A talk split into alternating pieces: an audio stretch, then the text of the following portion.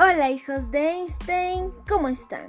Me llamo Dandini y bienvenidos a este espacio tan importante para divulgar y adentrarse en el maravilloso mundo de la ciencia en la red COAR.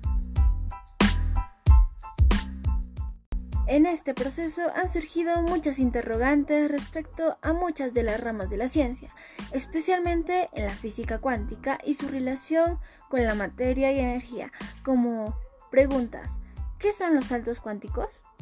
¿Cómo se produce? ¿Cuál es su relación con la energía y materia? Entre todas estas interrogantes, hemos destacado una haciendo la fusión de todas ellas, que es ¿por qué el salto cuántico puede explicarse como una manifestación de la interacción entre materia y energía? Sin duda, una pregunta muy interesante y a continuación trataré de responder esta pregunta.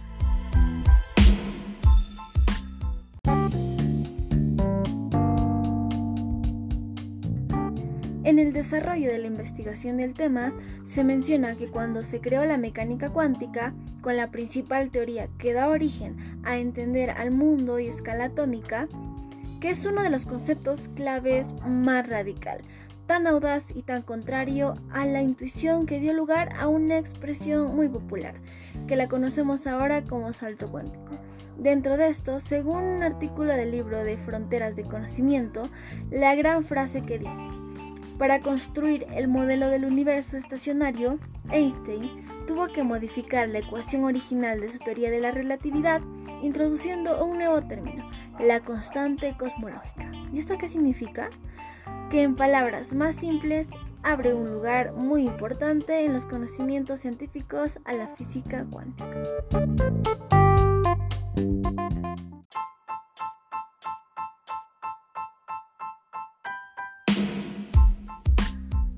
Por otra parte, nos preguntamos, ¿y esto qué tiene que ver con la materia y energía? Simple, como ya veníamos diciendo, el salto cuántico se da en un cambio de energía en un átomo, por lo que en este proceso se puede apreciar la presencia de la materia, siendo el cuerpo el que es sometido a este cambio y la energía, claro, que se ve reflejada al mencionar sus estados donde los electrones en los átomos eran cuantizados, donde se propuso en una teoría formulada por Niels Bohr y Werner Heisenberg que trataron de encontrar una posibilidad ante esta situación, mencionando que los electrones cambiaban de energía. Asimismo, los átomos y las moléculas también absorben y emiten longitudes de onda de luz muy características. Pero esto, ¿por qué? Claro, digamos que muchas sales de cobre son azules y algunas de las lámparas de sodio son amarillas.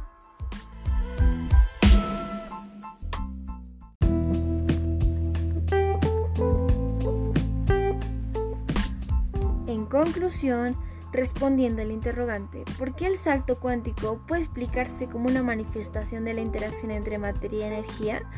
De todo lo mencionado, sé que muchos hemos podido ver la supuesta respuesta, y déjenme decirles que seguramente están en lo correcto, puesto que solo necesitamos unir las piezas en los conceptos.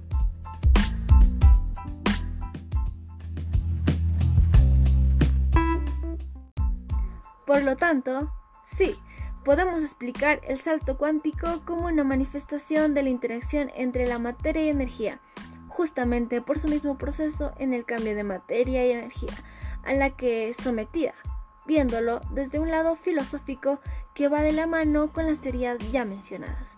Podemos considerar esto como una manifestación entre todos esos elementos, haciendo referencia al ejemplo que dimos sobre el gato de Schrödinger, y los experimentos de muchos científicos haciéndose tantas preguntas como ¿cuándo se tarda en dar un salto cuántico?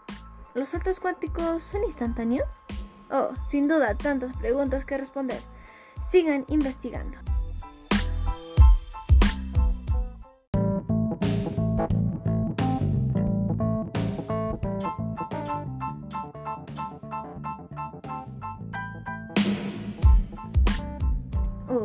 Es momento de despedirnos. Muchas gracias por sintonizarnos y los invitamos a que nos sigan en nuestras redes sociales, compartan nuestro contenido y ayúdennos de esta manera a divulgar la ciencia desde la red Core.